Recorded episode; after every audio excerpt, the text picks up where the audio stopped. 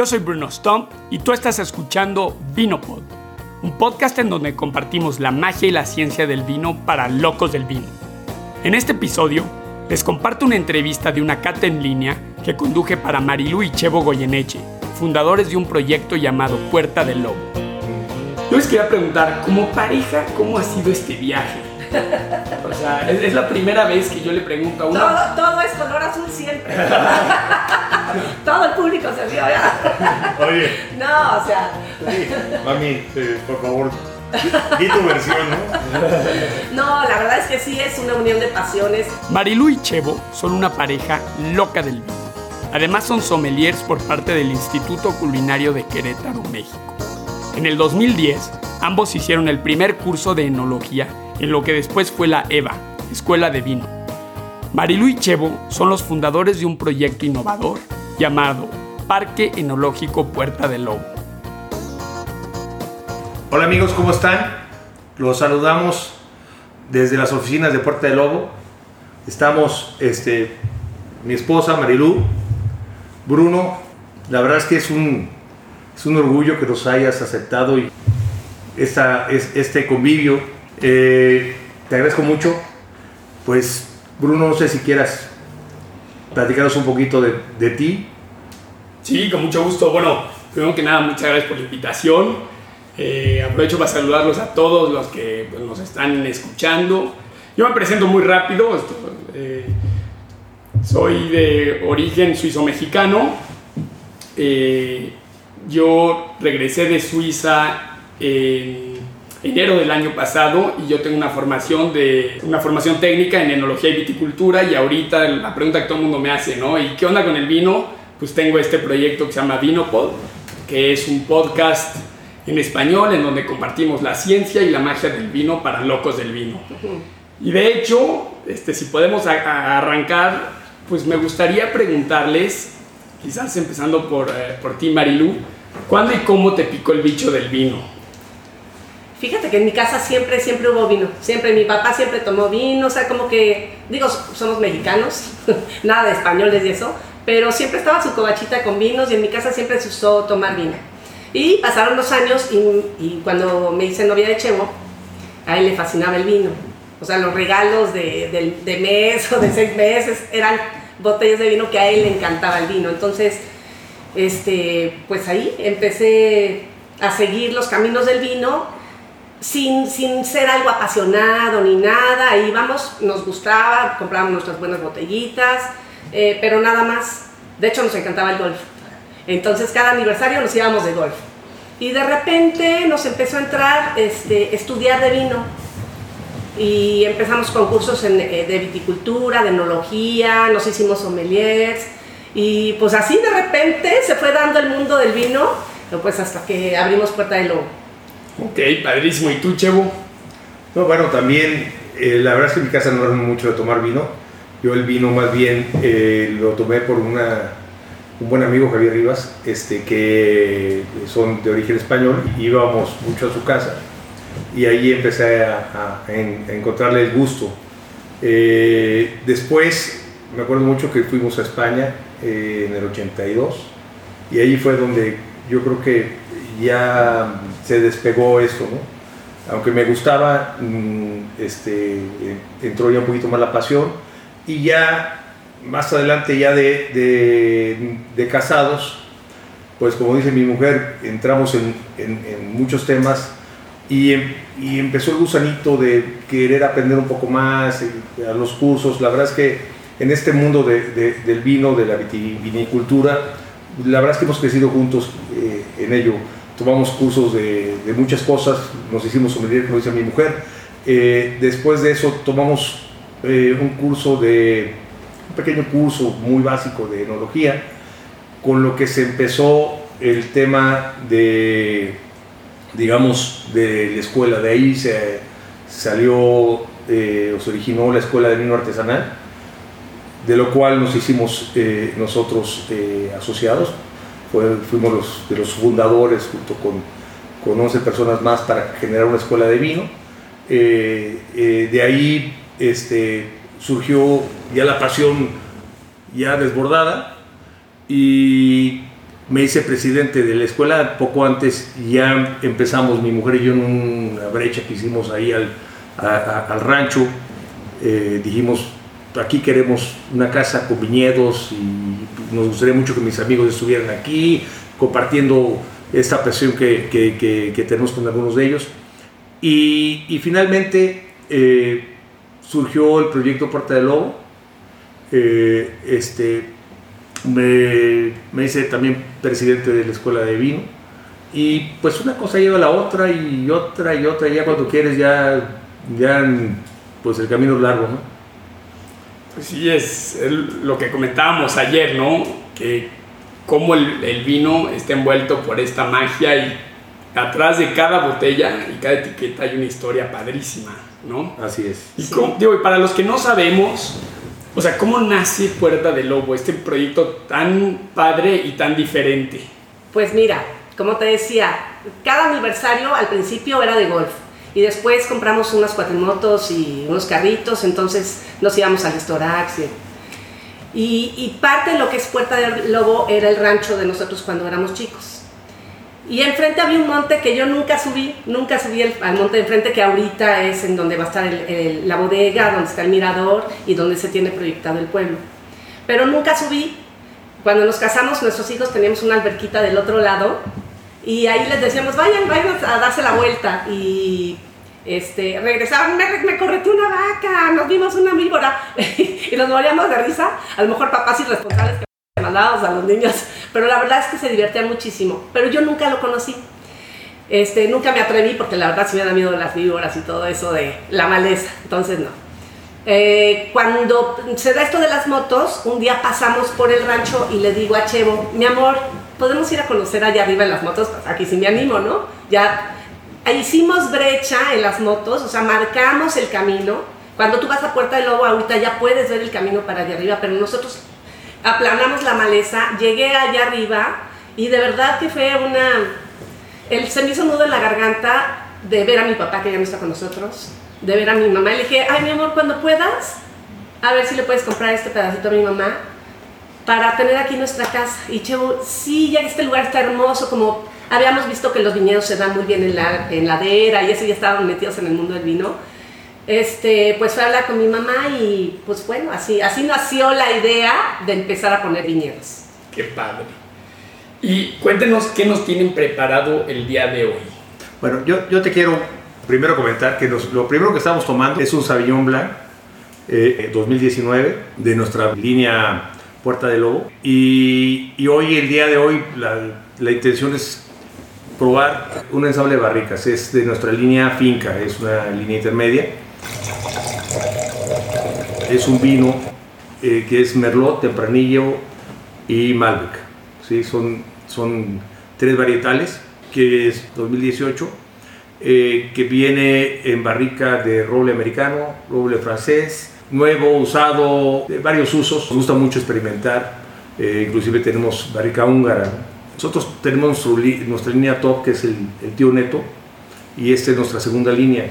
Normalmente lo que hacemos es separamos a nuestros vinos de tío neto, lo que va a ser nuestro ensamble de tío neto, y, y después en segundo término escogemos el mejor ensamble de lo que nos queda para hacer este ensamble de barricas. ¿no? Se vinifican aparte, lógicamente, ¿no? O sea, cada varietal, cada variedad se va a vinificar aparte y es, después se meten separadamente en barricas y es después de las barricas que ya se, se hace el ensamble o, o el ensamble se hace antes y luego se pasa a barricas. No, nosotros nos gusta mucho este, cada varietal eh, hacerlo... Una monovinificación. Una monovinificación. Okay. O sea, eh, verificamos, mandamos a barrica también el monovarietal eh, y, y, en el tiempo vamos, vamos catando barricas y vamos viendo cómo va desarrollando.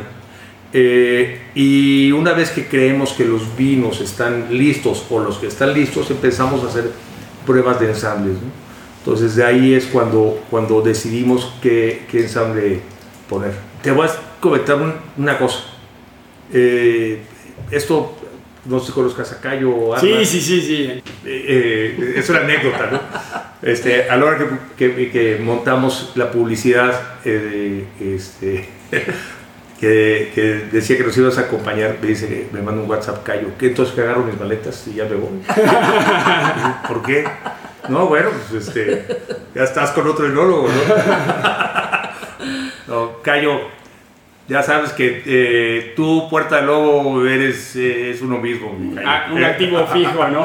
No, pero aparte, es, aparte de ser enólogo, eh, la invitación fue porque escuché la entrevista que le hiciste a Vicente Pliego. Sí. Me encantó la entrevista. eh, vi que sabías, un- la verdad es que yo no conocía a profundidad lo que hacías. Y dije, bueno, pues qué padre tener otra personalidad aquí en, en el ambiente de Puerta del Lobo. Pues todos estamos en el mismo, ¿no? Pues bueno, primero hablamos de Cayo, efectivamente. Cayo es el enólogo de Puerta del Lobo. De hecho, hablo de él, en- efectivamente, el episodio pasado este, eh, con Vicente Pliego, que se llama Coronavirus, Iron Man y Pinea. Entonces ahí ya va, porque además desvirtuamos ahí en una cuestión del Iron Man, ¿no? Sí. Eh, yo a Cayo lo conocí en una vez que regresé de Suiza a, pues, a saludar a, pues, a visitar a mi familia, pues, y eh, yo sabía que Tony Sierra, Ajá. o sea, que estudió conmigo en el Kennedy, bueno, es un año, año más chico que yo, Ajá. pues algo tenía en un, algo te- estaba relacionado con un proyecto de vino. Entonces le digo, oye Tony, yo estaba en plenos estudios de enología, no sé, no sé si ahí estaba haciendo la ingeniería o ya estaba en la maestría, en fin, en, en alguno de esos dos.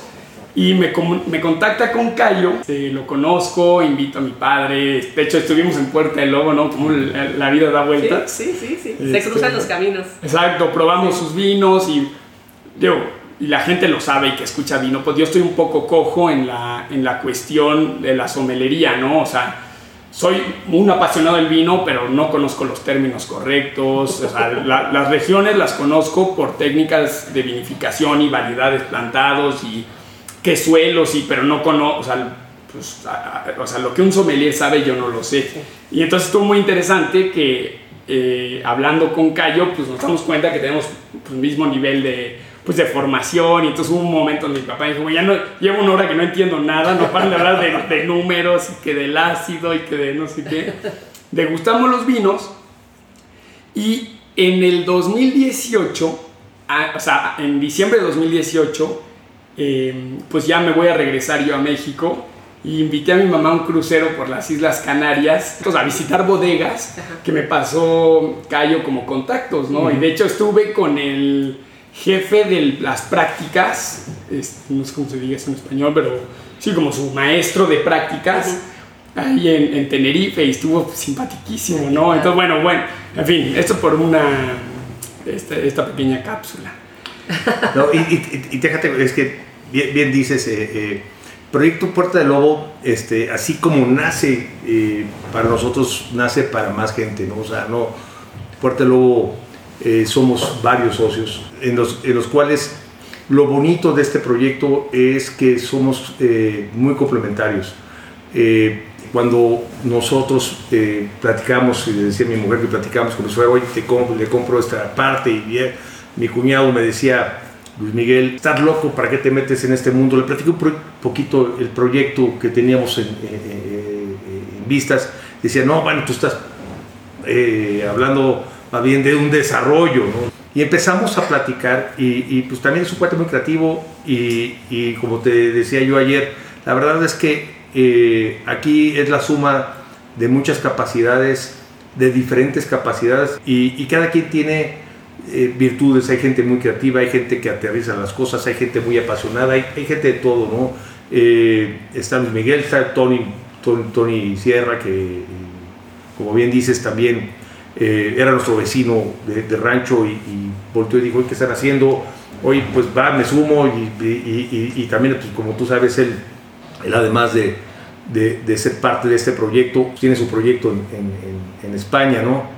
Eh, Roberto, un buen amigo, ya, ya han caminado el proyecto, también un día volteó y dijo, oye, y, pues, y la verdad, lo, y lo padre de todo esto es, es donde se conjugan capacidades diferentes, ¿no?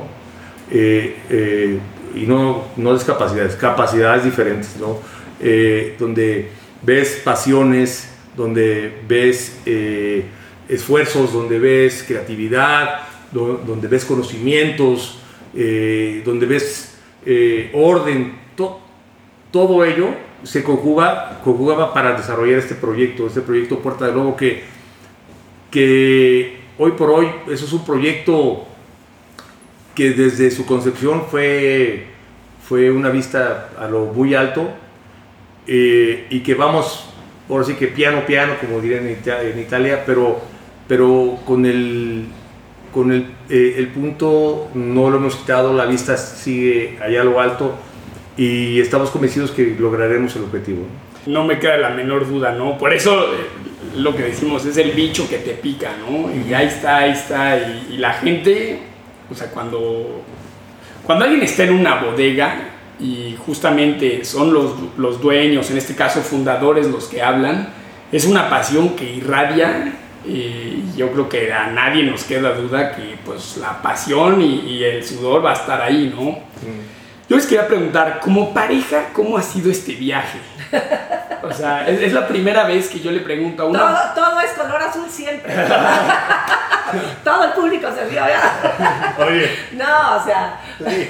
Mami, eh, por favor, di tu versión, ¿no? No, la verdad es que sí es una unión de pasiones. A mí siempre me ha encantado estar cerca de mi marido en, en sus hobbies.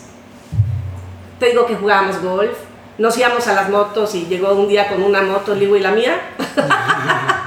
Entonces, este, estuvimos en las motos. A la hora del vino, pues empezamos a estudiar juntos. Los viajes de aniversario se convirtieron en visitar bodegas en lugar de, de campos de golf o, salidas en la moto. Entonces, pues la verdad es que sí hemos aprendido juntos, eh, hemos crecido juntos, hemos trabajado juntos por este proyecto que, bueno, es que es increíble hace cinco años había cebollas y, calabazas en lugar de vides. La verdad dice piano, piano, pero a mí el proyecto se me hace que ha estado volando en lo que es Puerta del Lobo, en sus vinos. Eh, justo ayer nos tocó destapar un tío neto, el primer tío neto, con muchísimo cariño lo destapamos. A la hora que lo tomamos, dijimos, sí hemos crecido.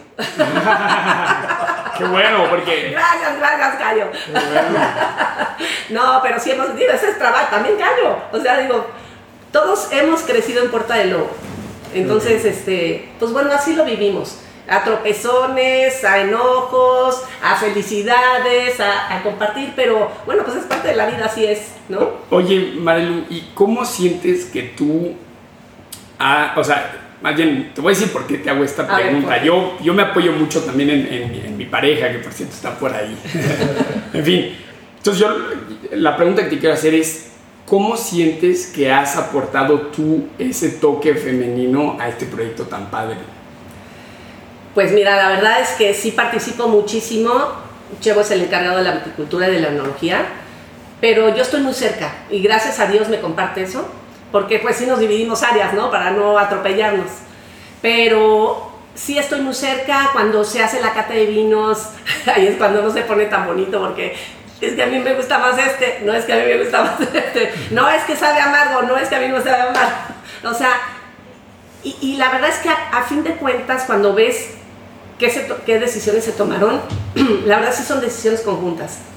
Entonces yo siento pues que en eso, en eso participa uno. A lo mejor no es el toque de la mujer, pero es un toque diferente. Digo, yo no lo veo como un toque femenino, pero sí lo veo como otra participación. Un complemento. Un complemento.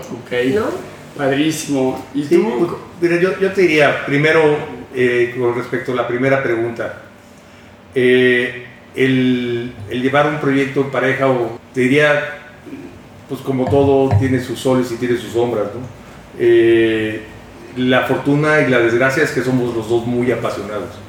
La verdad es que si, si, algo, si algo tenemos son muchas pasiones y, y las, las, pasiones eh, generan cosas enormes, preciosas, pero luego generan eh, muchas, muchos conflictos internos, ¿no? Este, entonces, eh, el poder crecer con eso, creo que te puedo decir que nos ha llevado a, a crecer como pareja. Yo, yo creo que eh, este proyecto, eh, eh, porque yo todos mis negocios los he llevado yo solo, este, mi mujer me acompaña de- de- desde fuera, este, pero yo tomo todas las decisiones, yo hago absolutamente todo y llego a mi casa y, platico con ella. Pero este proyecto es el primer proyecto que realmente lo compartimos. Y lo primero es que no estás acostumbrado. No estás acostumbrado a, compartir decisiones. Y se vuelve complejo. Este, complejo para mí, a lo mejor para ella no tanto, pero complejo para mí porque no estoy acostumbrado.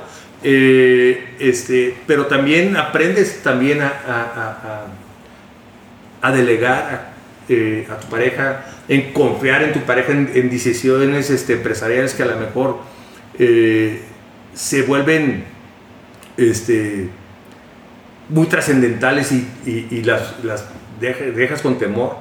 Eh, y, esa parte te puedo decir que, y te lo decía hace ratito, al proyecto le ha sumado mucho, pero yo creo que a nosotros como pareja nos ha sumado más. Qué, qué bonito mensaje. Y qué, digo, me gustaría regresar al vino, ¿no? Porque la audiencia... Sí, usted. Queremos, queremos beber también, Exacto, ¿no? y exacto, no más exacto. un ensamble, ¿no? Exacto, exacto. ¿no? Pero, este, digo, si rápido podrían, eh, antes de que sigamos en, en- en temas estos filosóficos tan padres que tiene el vino, ¿qué consejo le pueden dar a nuevas parejas? Y ojo que no digo jóvenes, ¿no? O sea, porque yo creo que para entrar al mundo del vino, tú puedes tener la edad que sea, o sea, siempre cuando seas ma- mayor de edad, ¿no? Lógico, pero...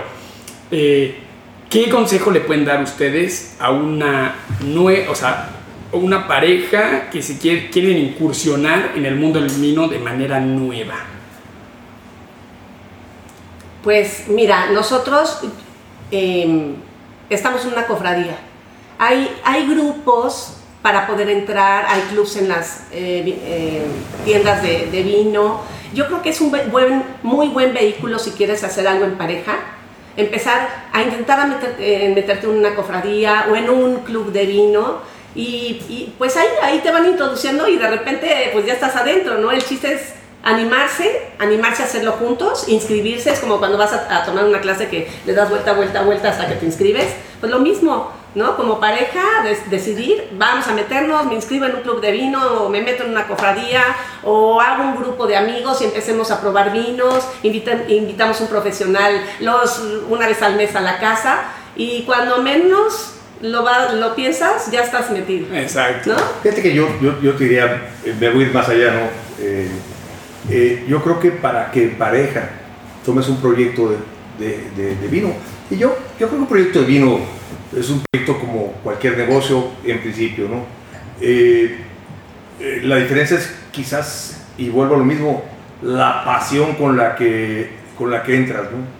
Eh, yo, creo que lo primero que tienes que tener es atenuar pasiones, porque las pasiones se desbordan y cuando se desbordan empieza a haber un poquito de, de- de conflicto. Yo creo que es atenuar pasiones, entenderse como pareja, entender que es un proyecto, entender que, que, este, que es un camino muy largo, es un camino muy largo. El que se mete en esto es por pasión, y lo decíamos ayer, este proyecto, eh, que se mete por negocio, en primera instancia, eh, les digo de una vez ahorita, van a perder durante muchos años, muchos, muchos años. Yo creo que este- esto, estos son, son negocios de segundas o terceras generaciones. Sí. No, son, no son negocios para los, para, para los que lo hacen. Entonces, lo único que nosotros es poner, sembrar una semilla, crecer con ella y que como pareja eh, tenga- tengamos claro que nos toca que las siguientes generaciones vean en nosotros eh, ese gran árbol que plantamos algún día. creo que no, yo no lo, no lo podría decir mejor. eh, creo que la gente lo entendió. Ahora regresemos al vino. La región en particular eh, ha, ha crecido mucho en el tema del vino. Yo me siento muy orgulloso de, de pertenecer a, a un, gru- a un grupo de, de empresarios y de apasionados eh, que somos la Asociación de Viticultores de Querétaro. eh, La ABQ, ¿no? el ABQ, donde eh, somos hoy prácticamente 30 asociados y que en todos en cada uno de los proyectos ahí abordan muchas pasiones, ves que todo el mundo está buscando cómo crecer eh, eh, en el vino. Y, y, eso, eso, la verdad es que está padrísimo, porque cada quien a su estilo, a su forma, está buscando cómo la región crecerla y generar mejores vinos. Te, eh, te puedo decir que lo, creo que en general lo hemos logrado. O, hoy cualquier proyecto que me puedas eh, nombrar, te puedo decir que tiene buenos vinos, ¿no? Eh, obviamente que hay, estamos en pañales y hay mucho que crecer, pero, pero estamos haciendo las cosas correctas, ¿no?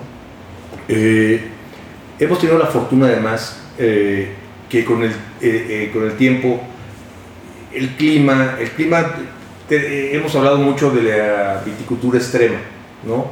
Las condiciones de muchas cosas que tenemos en Querétaro para, para poder lograr generar eh, un vino eh, fuera, fuera de los paralelos. ¿no? Eh, hoy te puedo decir que hemos tenido dos años y que han sido espectaculares, el 2018 y el 2019. El 2018 hemos, uno, uno, uno de, de, las situaciones donde es un reto para, para, para todos los viticultores de la región es que las lluvias nos vienen eh, torrenciales y nos vienen mucho en la época de, cosechas. Este 2018 y, el 2019 las lluvias han sido menores, eh, han sido este, más tenues y eso ha hecho que hemos tenido también menos nubosidad, más horas eh, de, sol y hemos tenido vinos con eh, con mayor desarrollo, con una madurez fenólica mayor e inclusive te puedo decir con más alcohol. Eh. Que es un reto, hay que decirlo, ¿no? La gente bueno. cree por los calores que hacen Querétaro, esto era para mí también un misterio, lo tengo que reconocer, que hay que decir que es un reto eh, pues llegar a la, a la, madurez técnica y la madurez fenólica en la uva, ¿no? Es decir, eh, digo, para la gente que nos está escuchando, en la uva tenemos, en la uva tinta, bueno, la uva blanca también, pero menos. Tenemos diferentes tipos de madureces. La madurez, o sea, simplemente eh, sólidos solubles, el azúcar, ¿no?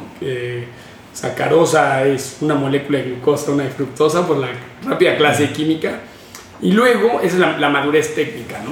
Luego viene la madurez fenólica, que vienen estos los polifenoles, que es en el metabolismo secundario de la planta es cómo la planta va a desarrollar pues estos antocianos, que es moléculas de color, ¿no? Que las desarrolla en la, en la piel y luego viene pues también taninos, ¿no? Son macromoléculas que, que se desarrollan pues también tanto en la piel como en la semilla. Y yo siento que la gente dice, eh, mismos europeos, ¿eh? Eh, cuando a mí en Suiza me decían, ay, en México has de tener vinos de 16% de alcohol, y le digo, mira, en mi región, pues es, es un problema, y, por esto la famosa franca del vino, no, no la tenemos que seguir textualmente, pero sí tenemos que saber que la planta reacciona a estímulos del medio ambiente, y de hecho la planta a partir de 30 grados se pone en estado de emergencia y deja de generar tanto antocianos como taninos como incluso azúcar. Por eso tenemos en lugares de Italia vinos que son parecen rosados. Uno tiene que ver claro con la variedad, ¿no? Hay, hay una cuestión genética cada variedad, pero otra es pues hay que tener las buenas condiciones. Y a este es, esta es la, la, la, chamba de, pues, del viticultor y del enólogo. En, pues yo no puedo llegar y con una batuta mágica o simplemente decir tractores y ok, que hemos avanzado mucho en agronomía, en viticultura, incluso en la química del vino, pero todo, y ustedes no van a poder mentir, ¿no? Ya que están metidos en, esta, eh, pues en este proyecto, acabamos simplemente respetando el, el, el terruño, ¿no? El terroir, y tratando de explotarlo al máximo. Claro. Mira, lo, lo, lo, lo terminamos entendiendo. Yo creo que todo lo que hemos venido creciendo y lo que eh, era la vitivinicultura de hace algunos años a lo sí, que soy, este, es, es totalmente diferente y, y, es totalmente diferente porque hemos venido tratando de entenderla, no, no luchando contra ella, sino tratando de adaptar y, y las condiciones y los parámetros para poder ir de la mano, ¿sí? Eh, te puedo decir que hoy traemos vinos, eh, hoy cosechamos estos dos últimos años y te, te decía, a 26 grados Brits, que es para Querétaro eso era imposible. Sí, Eh, Este, nosotros eh, eh, veníamos haciendo cosechas, y lo digo tardías porque, porque este, no, la llevábamos al límite por dos razones, porque no alcanzábamos la, la madurez fenólica, entonces tenemos que, de aguanta, aguanta, aguanta, inclusive eh, algunos amigos eh, eh, viticultores decían, oye, este, ¿qué vas a cosechar pasitas? ¿Vas a hacer eh, este, vi- vinos dulces, no? Eh, este, pero no, era, era tratar de que, alcanzar esa, eh, esa maduración, ¿no? Este vino, y nomás para, para sumarle un poquito a lo que ya, ya dijo mi mujer, eh, ya sientes mucha estructura, mucha estructura en boca, este, ya los taninos los, ves, eh, no solo los que te aporta la barrica, sino ya los que te aporta la propia fruta, Este, ya ves una evolución mucho mayor. Yo, yo creo que son vinos bien interesantes, la verdad es que Cayo, prácticamente él nació con el proyecto, eh, él plantó, siendo enólogo, él plantó. Yo, yo soy un convencido que, que, que la enología nace en el viñedo, no, no, no nace cuando llega la fruta y empiezas a, a- a- a procesarla, nace. eh, entonces, yo le he pedido mucho su participación. eh, las decisiones, aunque tenemos un agrónomo, las decisiones son, son de él en el viñedo. A ver Es que- qué va a hacer el enólogo, qué, qué va a hacer el viticultor, Claro. lo que diga el enólogo, ¿no? ¿Cómo- a dónde este, este vino, es- esta fruta va, vamos a tratarla de este modo. ¿no? Sí. Cuando yo fui a Europa, en Suiza, después de unas, unas locuras que hice antes, decido meterme a, eh, a a, Pues yo quería hacer algo con las manos y algo con el vino. Y cómo me convenció la escuela donde estudié, es, es la escuela pública este, en, en Suiza, es la única escuela que forma, solamente forma enólogos y viticultores. Y es que me dijeron, la enología y la viticultura es algo que nunca se me va a olvidar. Es la mujer que se embaraza y tiene a su hijo y lo cuida. No las puedes separar. O sea, y entonces yo efectivamente cuando hice mi... mi- Ahí está hermoso eso. y, y- y cuando y hice... aparte es cierto. y- y- Aparte es cierto. porque está conectada, o sea, muchos Claro. defectos, que era lo que yo quería comentar un poco, o sea, regresando a la degustación, muchos defectos, cuando eres enólogo, o sea, todas las cualidades positivas están de más. Tú más bien lo que quieres cuidar es que no haya defectos técnicos, ¿no? O sea, que no haya acidez volátil, es decir, si te huele a vinagre, o sea, te, te quitan tu título de enólogo. En, en Europa, a, a partir de, creo que es 1.2 gramos por litro de, de ácido acético, o sea, de vinagre en el vino, no lo puedes etiquetar como vino. Ajá. Creo que no pasa ni siquiera como vino, vino de, de este, estos para cocinar, que le agregan sal. Ni creo que ni siquiera, o sea, entonces tú cuando eres enólogo, pues es un enfoque más, conoce bien los defectos para que no los tengas. Muchos defectos, muchos, muchos, vienen del viñedo. Y efectivamente no, entonces, eh, regresando a lo que ustedes comentan, yo creo que es un enfoque acertado. Eh, entender que la cava, o sea, la bodega y el viñedo están muy íntimamente conectados. Y bueno, y regresando al- a, a este vino, eh, a mí me gustaría hacer una opinión, sin dar una, una este, de- degustación eh, así estricta.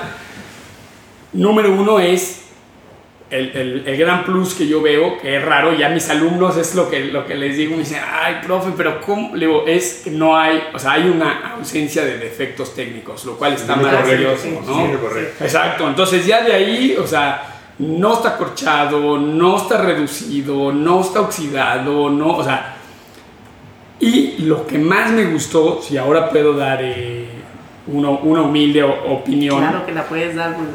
justamente creo que la barrica está muy bien integrada y no me acuerdo si esto ya lo he dicho este o sea que, que en, el, en el programa o qué pero yo creo que la la barrica es como el picor en una en una salsa para los tacos lo más fácil es hacer que una salsa pique mucho no y dice mi bueno pobre Lea que es francesa todo el tiempo me dice es que me arranca o sea es pica tanto que me arranca la boca no y y eso es lo más fácil. Y eso no es una salsa buena o no es una salsa equilibrada, ¿no? Pues échale todos los serranos que puedas o echar. No. El chiste es encontrar cuánto le metes de, de- de- a ver, cuánto serrano, cuánto de, chile, de- cuánto de tomate verde, o cuánto de sal, qué más le puede haber, cilantrito, aguacate. Hacer una salsa equilibrada es relativamente difícil y cuando la tenemos te das cuenta porque se acaba, ¿no? Y es más, cuando tú vas a los tacos, tú puedes ver cuál es la mejor salsa, que es la que está más reducida, Claro. ¿no? Claro. Lo mismo pasa con la barrica. Eh, yo, por eso fui muy. Y de hecho, ahora a mí incluso ya se me enseñó que un vino que apesta barrica ya se le considera defecto. O sea, si tú al hacer esto. pum, lo único que tienes es, eh, o sea, te huele a whisky, ¿no? O bourbon americano, que siempre 100% roble nuevo. Pues eso es muy fácil, es dale duro al pedal de, de la barrica nueva y, y- y entonces pues así pues escondes muchos, muchos defectos, escondes pues otros aromas que el vino no pudo exprimir, pero la barrica desde punto de vista histórico va de la mano con el vino y en este vino en particular siento que está muy bien integrada, está perceptible en la nariz, pero que le da una complejidad. Me gustó mucho cuando hablaste de pues estos frutos rojos, ¿no? Frutos del bosque. Yo creo que eh, exactamente al mismo nivel que esos frutos, pues tenías tú la barrica, incluso en boca la tienes ahí, el tanino coincido perfectamente con lo que dices.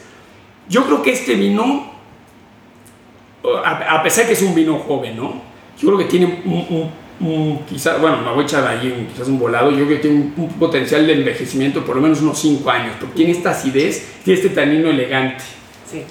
No Es- sé. No, no, estoy, estoy, estoy- estoy de acuerdo. Fíjate que eh, mi mujer comentaba hace ratito que tuve una fortuna, de- de- además porque creo que ya tenemos a lo mejor ahí en el cementerio algo, pero de tomar nuestro primer dos, eh, Tío. tío neto en 2015. eh, eh, y, y fue muy impresionante, primero, que primero el crecimiento que hemos tenido desde, desde el primero al de hoy, ¿no? Y segundo, que, oye, que, que era un vino correcto, a cinco años era un vino correcto, era un vino, este, como tú dices, oye, eh, ya sin defectos, que, que ya es ventaja, que es un vino correcto, es un vi- vino que estaba pulido, estaba bastante, bastante bien. Hace eh, que ya unos dos semanas en la casa eh, hicimos un, un merlot en, en barrica húngara y en barrica americana. Eso lo hicimos como, como un tema más bien, eh, pues, eh, más, de nosotros, más de, los socios. Y, y los guardamos. ¿Quién se quiere quedar con uno? Nosotros ahí nos repartimos. eh, decidimos eh, esos guardarlos porque a la hora que los ensamblábamos como que veíamos que perdían. Oye, ensamblábamos el, el húngaro o el americano y, no, estaba mejor así como monovarietal. Entonces dijimos, ¿sabes qué? Vamos a esas barricas, esa, era una sola barrica de americana y una sola barrica de húngaro. En botellas tal cual. Ese fue en el 2016 y, y ya, nos repartimos entre los socios. Y me puse a hacer en, en tu casa un ejercicio Yes. con mis hijos, de decir, oye, eh, a ver, van a encontrar en una barrica húngara esto y en una americana esto. Este, lo primero es a ver si lo encuentran. Y, se- y segundo, ver si el vino, o, al revés, ¿no? primero si el vino está correcto y segundo, si, si detectamos eso. Oye, además de que el- ese ejercicio son muy padres porque nos gusta mucho hacerlos en, la casa, este, el, el- el ver que el vino estaba tan bueno, coño, estaba, está buenísimo. 2016, este, le hablé a Cayo y le dije, tienes que probar. Eh, Nos juntamos hace una semana en la casa y, y los probamos, ¿verdad? Sí. No, es que. Y, y de verdad es que está el buenísimo. se está dando muy, muy bien. Oye, y, y, y, y con alcoholes con alcoholes bajos, o sea, realmente andamos en 12.5. Bueno, yo te voy a decir. O sea, coño, y, y aguantar eso, hoy tenemos alcoholes de 13.5 o hasta 14 en algunos vinos, ¿no? Entonces, este, yo creo que todavía se potencializa más, ¿no? Eso, Sí. hablando de, de- de lo que hablabas de, de, de la posibilidad de guarda que pueden tener estos vinos. ¿no? Sí, bueno, el clarete de Burdeos por muchos años fue 12.5. Estamos hablando de los supuestamente mejores vinos del mundo. Y eso también es algo, ¿no? También el alcohol es otro tema. Eh, eso, yo creo que por eso es tan interesante la, la uva en sí y, ya, ya transformada en vino. Y es que desde un punto de vista agronómico, o sea, y los agrónomos no van a mentir, por ejemplo, el maíz tienes dos parámetros. Tienes cuánta proteína tienes y qué porcentaje de, humedad relativa te, queda en tu grano. O sea, tú te vas a la uva, tienes todos los ácidos, todos los polifenoles, incluso en ahorita decimos alcohol, ok, porque etanol es el, el, alcohol que más se encuentra en el vino, pero tienes también alcoholes superiores como el glicerol, etc. O sea, por eso el experto en vino no existe nunca existirá, existirán los apasionados del vino y cada vez que aprendes del vino te das cuenta que no hay regla escrita y lo que hoy te funcionó en la vendimia 2019, cuando te viene la vendimia 2020 o 2021, no me acuerdo, ¡pum! otra sacudidota, ¿no? pero eso es, eso es lo padre, la, ventaja de estar en pañales, que, que, la región esté en pañales, eh, la verdad es que tenemos todo por descubrir, tenemos todo que probar sin nada lo tenemos, no, no, te, no te puedo decir, oye, oye, ¿cuál es eh, el varietal de la región? te puedo decir que puede ser, eh, ay, Malbec se da bien, eh, este, el Sauvignon Blanc ah, pinta bien, o sea, te puedo hablar de varios varietales, pero, pero no sabemos, necesitamos experimentar y experimentar y ver y ver, estamos en pañales, yo creo que tenemos todo, todo por ver, todo por, por descubrir este, de verdad es, estamos en, tiempos de oportunidad, ¿no? ¿Y qué experiencias, justamente, yo tú ayer me comentabas, Marilú, de, tipo esas locuras de aprendizaje podrían ahorita compartirnos? Una locura de aprendizaje, yo un día le dije a Cayo, Cayo, yo quiero hacer mi vino. Yo lo quiero hacer, fui, compré mi olla, mandé a hacer mis, este, ¿cómo se dice? Espirales de vidrio. O sea, mandé a hacer todo mi equipo para tenerlo en mi cuarto y yo iba a cuidar a mi bebé. Ay, mi bebé se murió. Pero se murió, ¿en qué tiempo? La verdad, o sea, sí, sí empecé a hacer vino. Yo, yo en la cocina lavé mis uvitas, las dejé fermentar, me las llevé a mi cuarto con aire acondicionado, las cuidaba, les ponía el termómetro, les ponía la, la tapa, las movía. La verdad es que llevaba el proceso. Callo, ¿cuánto le tengo que poner de levadura? Y le ponía mi levadura. A ver, una olla así de, no sé, de 30 litros, yo no sé. Esa es una de mis locuras que he hecho, ¿no? Y después, este, pues ya, ya que empezaron a transformarse los ácidos, de repente empezó a oler muchísimo a leche. O sea, ácido láctico, ¿no? Claro. Y o sea, Callo, sabe muchísimo a leche, no te preocupes, eso se va a dar. Pero la verdad es que si es, es cuando te das cuenta que es un hijo, es, o, o, sea, lo tienes que cuidar diario a diario a ah, diario.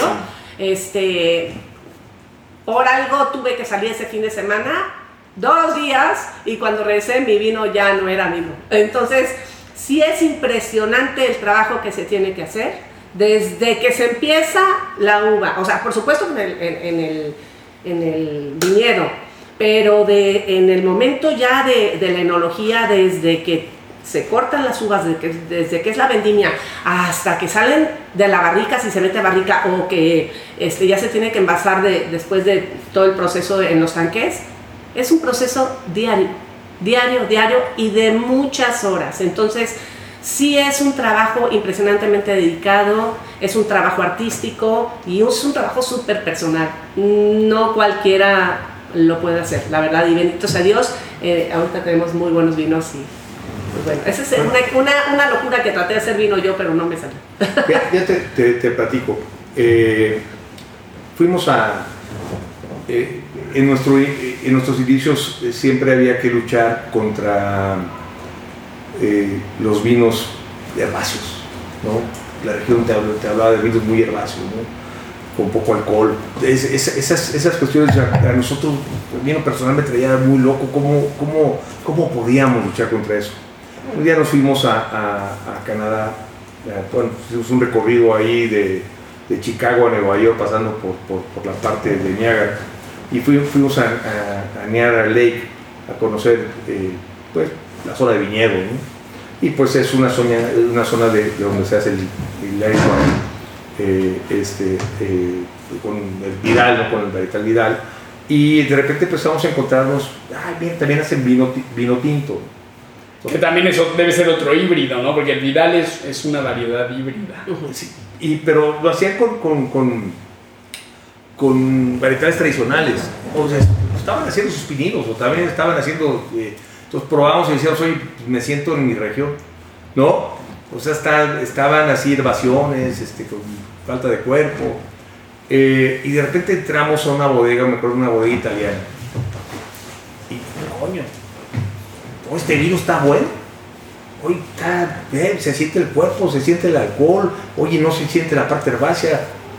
Coño, a ver, oye, quiero, quiero platicar con el dueño, con, el, con alguien que me platique de, de cómo logran esto, ¿no? Eh, mi primera impresión fue estos güeyes se los traen de Italia, ¿no? ¿No? Este, y aquí lo, y, y, y platicando con ellos mm, nos empezaron a, a comentar que hacían cosechas tardías, ¿no? Pacificadas, tipo, tipo amarones y de ese tipo.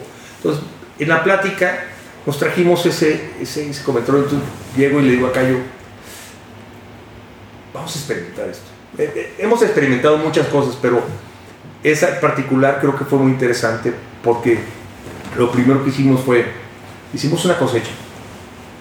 Eh, eh, la, la llevamos a la azotea, la soleamos, se la pusimos al sol, eh, se pacificó, se fue pacificando un poco y, y después cuando hicimos otra cosecha,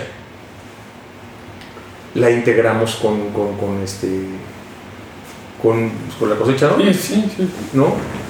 Y, y notamos que, que claramente pues venían, en- entre otras cosas, sí lográbamos más alcohol, ¿sí? había más concentración. Con la experimentación que habíamos hecho de hacer cosechas más tardías, también lográbamos este, que no hubiera tanta herbácea, eh, eh, eh, que estuviera tan herbáceo. Eh, y era un vino diferente a lo que normalmente estábamos haciendo. Eh, al grado que eh, inclusive lo sacamos, fue, fue el, primero y único año que lo hemos sacado. Eh, se, se llama Ábora. Sí, Ábora, ¿por qué Ábora? El dios, el dios del sol de las Canarias es Ábora. ¿Y por qué no un dios Azteca, o o, o Tomí, aquí en la región. A lo que vimos el nombre, dijimos, uy, pues Ábora, es bonito, ¿no? Uno pronunciable, dos bonito, ¿no? No, no, y, y- y sacamos ese vino. La verdad es que fue una locura, lo, lo intentamos a- al año siguiente, la verdad es que fue un desastre, desperdiciamos ahí una buena cantidad de vino, lo intentamos otra vez, lo logramos, pero, pero como no teníamos la suficiente capacidad en tanques para poder vinificar de forma eh, Separadamente. eh, tuvimos que sacrificarlo también. Este año pretendemos eh, sacarlo, pero esa fue una locura, una muy buena locura que, que- que hicimos. Creo que el buen vino se hace de, de- de muchos pequeños detalles, lo decía, no, no, no, no es, no, es una, no es una fórmula donde digas, ay, le, o un bandazo y ya le atiné, ¿no? Yo creo que tienes que hacer muchas pequeñas cosas para generar un- un- una mejor calidad de vino, ¿no? Y te decía yo ayer, eh, creces a lo mejor con muchas cosas, creces un, escalón, no creces mucho más, ¿no? Eh, este año hicimos, hemos cosechado a las 3 de la mañana, mm, decidimos cosechar eh, en la madrugada. Con ello creemos que concentraremos un poco más la parte organoléptica. Está más que contrario a lo que pensé con, con- con los empleados, este, ellos están muy agradecidos. Entonces es muy padre, además invitamos a, a- a los condóminos, invitamos a mucha gente a, a- a- a- A participar. a participar en, en- en- en las vendimias a las 3 de la mañana. Son bien interesantes, muy divertidas, pero además logramos, o sea, nosotros ya estamos procesando prácticamente a las 8 o 9 de la mañana, ya estamos empezando a, a- a- a- a procesar el vino, ¿no? Entonces, eh, hemos estado experimentando, experimentando muchas cosas. ¿no? Qué padre. ¿Y, y qué viene para Puerta del Lobo? ¿Qué viene? Nos estamos preparando para ahorita que se levante esto. No sabemos cuándo se va a abrir, pero Este, ahorita estamos, vamos por abrir un nuevo espacio que es el Mirador, es hasta arriba del cerro. Va a ser un espacio hermoso, estamos haciendo unas pérgolas, eh, estamos, de hecho hoy empezaron a pintar el wine truck, eh, va a ser una zona donde te puedes ir a echar una copita, solo para adultos, porque como es, eh, da la al, Disco. al risco, pues está un poquito así como pe- peligroso para que haya niños, pero hay unas puestas de sol preciosas de ese espacio. Después en las ruinas, eh, que es otro espacio de Puerta del Lobo, vamos a empezar con shows cada fin de semana. Ahorita ya empezamos, pero bueno, pues por esto del COVID eh, no le pudimos seguir. Eh, con un show del teatrito de la, no del teatrito de la carcajada, de un actor del teatrito de la, la carcajada que nos hizo una cata cómica padrísima, la verdad yo me río como loca, este, está buenísima, es muy chistoso, Armando González. Y, eh, ¿qué más cos- cosas? Bueno, tenemos, estamos abriendo una, una, este, un área para picnics, este, un área con pasto, Sí. con, que también en la zona de las ruinas. Eh, la, eh, abrimos una tienda que estamos terminando también. Eh, viene un proyecto artístico de, de arte eh, este, eh, con ¿cuántos artistas son? Como 10. 10 10 artistas van a ver- van a, a- no, pues la tenemos agendada para una fecha que ahorita no la tenemos clara, Claro, seguramente claro, será septiembre, claro. octubre, pero eh, viene, viene ahí eh, un tema con artistas ahí muy padre. Eh, estamos eh, a punto de empezar ya nuestra nueva eh, vinícola eh, ya dentro del parque. Esperemos que para finales del año que entra ya estemos estrenando nuestra nueva vinícola. Estamos también por arrancar lo que le llamamos el barrio. El barrio es el pueblo, ¿sí?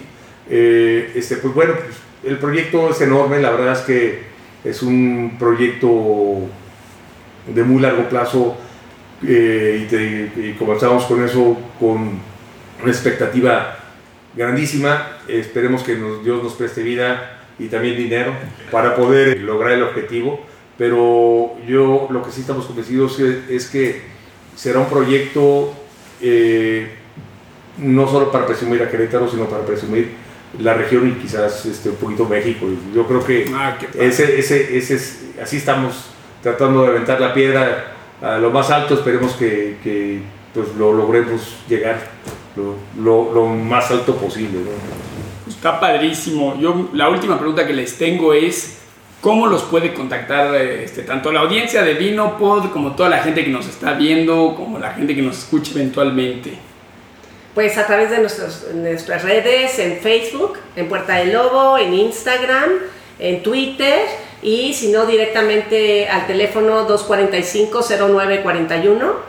Eh, pues ahí les pueden dar toda la información. Estamos vendiendo ya también eh, las botellas a través de nuestra página. Ya ahí ah, directamente. con carrito de compra. tu carrito de compra, o sea, todo eso lo estamos actualizando. La verdad es que todo esto también tiene su parte buena porque uno este, va dejando las cosas, va dejando las cosas y de repente pues te tienes que poner a chambear en lo que, Sí. en lo que el momento lo requiere y ya lo logramos. A partir de ayer ya puedes hacer tus compras por a través de la página y pues así. Ya está, pues muchas, muchas gracias por la invitación. Eh, por lo menos eh, de manera personal me llevo... Es la primera vez, y era lo que yo les comentaba ayer por el teléfono, que le puedo hacer este, preguntas a una pareja metida en el vino, ¿no? Eh, eso es lo que yo más me llevo. Además de les agradezco por compartir tanta pasión y la invitación. Qué padre que un proyecto de pareja los haya hecho crecer. Primero como pareja, ¿no? Y dos, pues que se están divirtiendo en este camino. Sí, sí. No, Sí. Y, y nosotros te agradecemos a ti, Bruno. La verdad es que muchas, muchas gracias por, pues también, la verdad es que un poquito darnos tu profesionalidad.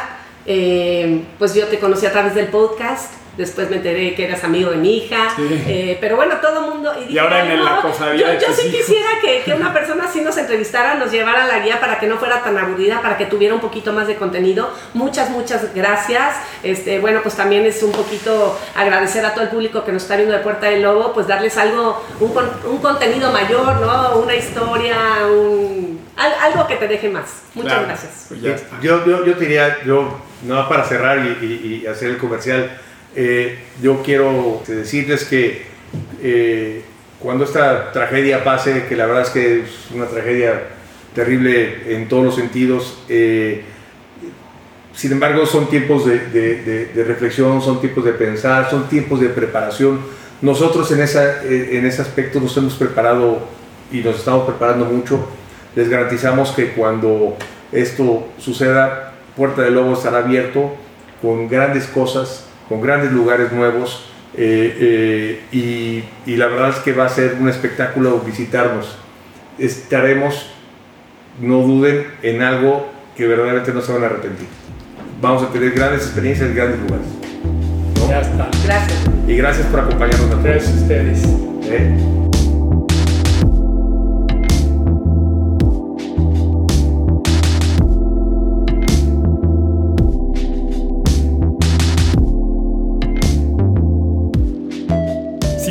Vinopod y quieres apoyar, esto lo puedes hacer de dos formas. La primera es suscribiéndote en aplicaciones como picale.mx, Spotify o donde sea que escuchas Vinopod y danos un buen review. La segunda es apoyando en Patreon. Nos encuentras en patreon.com diagonal Vinopod. Si quieres saber más acerca de Vinopod y de mí, ve al sitio brunostomp.com. Me despido con este viejo refrán popular. Come niño y crecerás. Bebe viejo y vivirás. Gracias.